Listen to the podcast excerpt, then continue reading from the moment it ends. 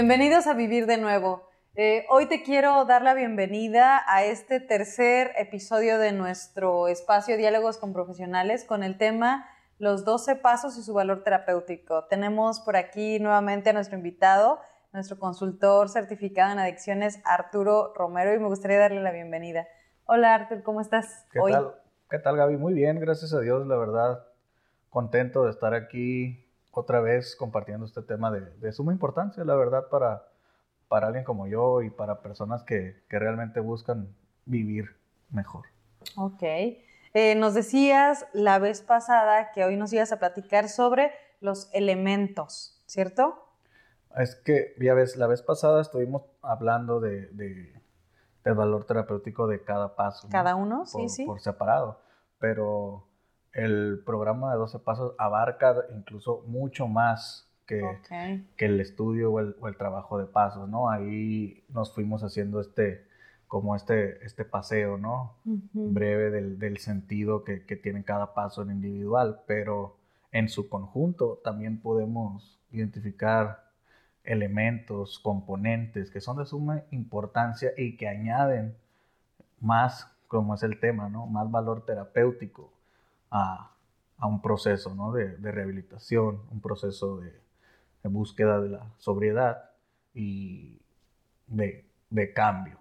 Ok, entonces pues te dejo la palabra, vamos a, comenzar. ¿Cuáles son estos elementos? Para poder empezar a identificar estos elementos, eh, considero de suma importancia, ¿no? Poder entender el, la necesidad de un proceso de cambio. Okay. Dentro de lo que es la, la consejería en adicciones, trabajamos muy de cerca con, con, con, los estadios o con las etapas del cambio de Prochaska y Clemente.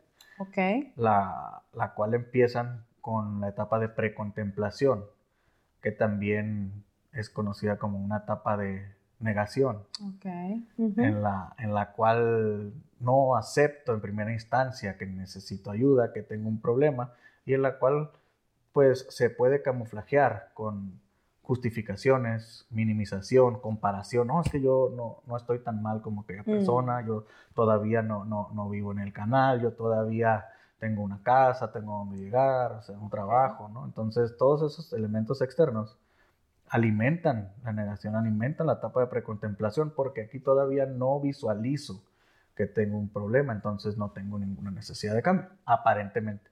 Ok. Una vez que después del trabajo de un primer paso, ¿no? Que, nos brinda esta un poco de conciencia, ¿no? De, de, enfermedad, porque si bien en el primer paso no vamos a ser las personas más conscientes del mundo, pero nos brinda esta primera etapa de conciencia. Entonces brincamos de precontemplación a la siguiente etapa que es de contemplación, en la cual admito que tengo un problema. Todavía no hago algo al respecto, ni estoy cerca de hacerlo, pero ya lo reconozco. Entonces me da la oportunidad de brincar a la siguiente etapa, tercera. que es la tercera etapa, que es la preparación al cambio. Oh, Aquí pasamos de negar, de justificar, aceptar o más bien admitir y ahora pasamos a la disposición. Aquí en esta tercera etapa empezamos a, a, identificar una disposición al cambio. ¿Por qué? Porque ya busco alternativas, busco opciones busco acciones las cuales llevar a cabo. Todavía no empiezo. Pero ya lo. Pero ya lo empiezo a planear. Ok. Entonces, la siguiente fase es la acción. Mm. Aquí, esos planes, esa visualización, esas estrategias, esas acciones, ya las llevo a la práctica, ya las estoy haciendo, ya las estoy poniendo y llevando a cabo. Ok. Empezar y hacer algo es una parte esencial ¿no? para lograr el cambio. Lo que buscamos en un proceso de, rehabilitación no es nada más generar el cambio, es mantenerlo. Y este es el verdadero trabajo que un adicto en recuperación lleva a lo largo de su vida. El mantenimiento. La búsqueda constante de la sobriedad, ¿no? Y es en lo que nos ayuda el trabajo constante de los pasos, un décimo paso, por ejemplo. Y hay una triste realidad, que también dentro de las etapas del cambio existe la etapa de la recaída. Ok. No necesariamente se tiene que llegar a esa etapa, pero como lo mencionaste, ¿no? En, en una de las cápsulas, para muchos de nosotros es o ha sido necesario atravesar esta etapa de la recaída para volver a empezar. Otra vez, precontemplación, contemplación, preparación, acción y mantenimiento. Para no tener que regresar de nuevo a una recaída. Y no necesariamente tiene que ser una recaída al consumo. Pueden ser recaídas emocionales, conductuales, actitudes o como comúnmente se le conoce como una borrachera seca. Porque la recaída no necesariamente tiene que ver con, perder mi sobriedad perder mi abstinencia, sino con perder también la calidad de vida que, está, que estoy obteniendo poco a poco con el, con, el, con el trabajo en recuperación, con el trabajo de pasos, con el cambio de juicios y actitudes, que ahorita vamos a profundizar un poco más. Sí. Teniendo en claro estas etapas del cambio, teniendo en claro esta disposición y estos elementos que van a entrar en juego, es donde todo empieza a, formar parte de algo más grande. Empieza a amalgamarse en un todo con el fin de mejorar la calidad de vida. Ok, y ahora que ya nos explicaste las etapas del cambio, eh, ¿qué nos puedes decir de los elementos?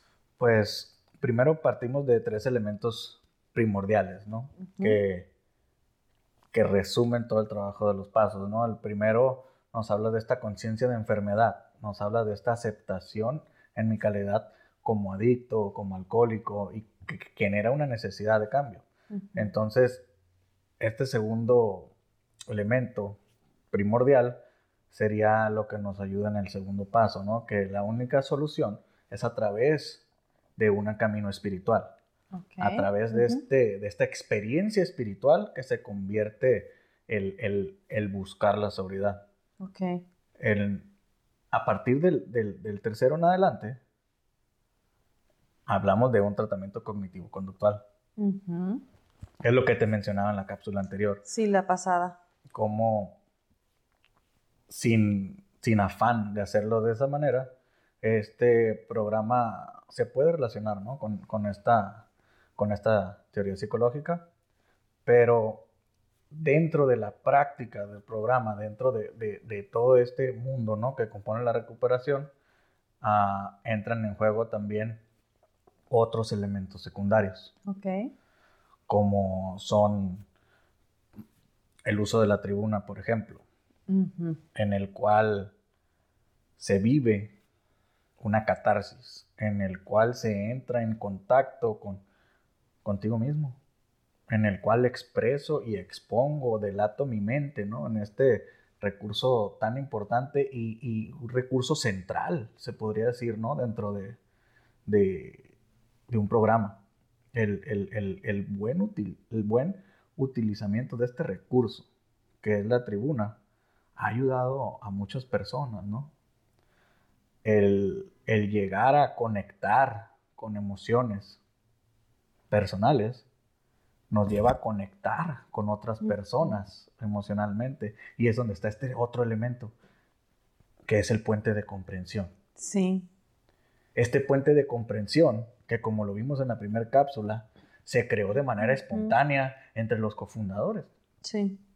Sin imaginarlo, sin planearlo de esa manera. Lo que iba a pasar. Se creó el primer puente de comprensión entre dos alcohólicos, entre dos personas con, no me gustaría decirlo con el mismo padecimiento, ¿no? Pero con, con la misma realidad.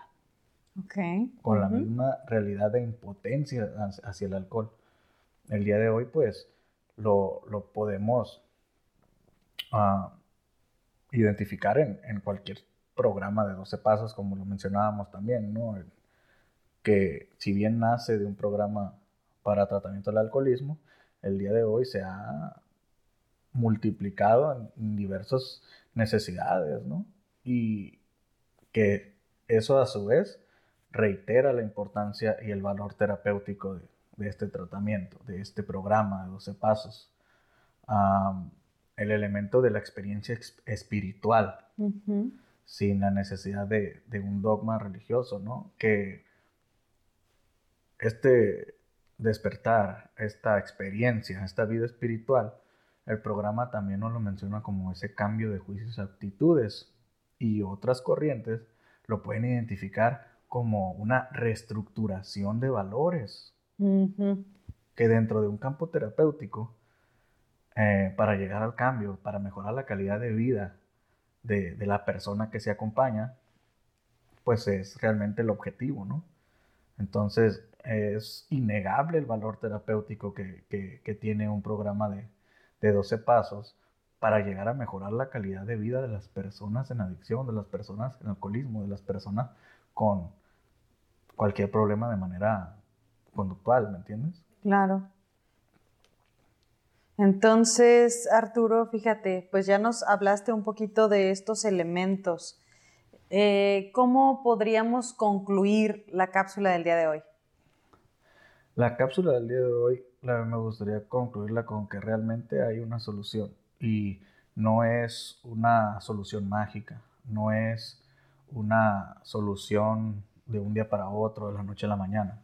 Es una, una solución que conlleva compromiso, que conlleva responsabilidad, que conlleva esfuerzo, disciplina y que a su vez también conlleva felicidad esa vida útil y feliz que, nos menciona el programa es posible. Esas promesas que se mencionan en el programa son reales. Entonces, ah, sin duda, es innegable el valor terapéutico que tiene este programa para mejorar la vida de muchos adictos, de muchos alcohólicos.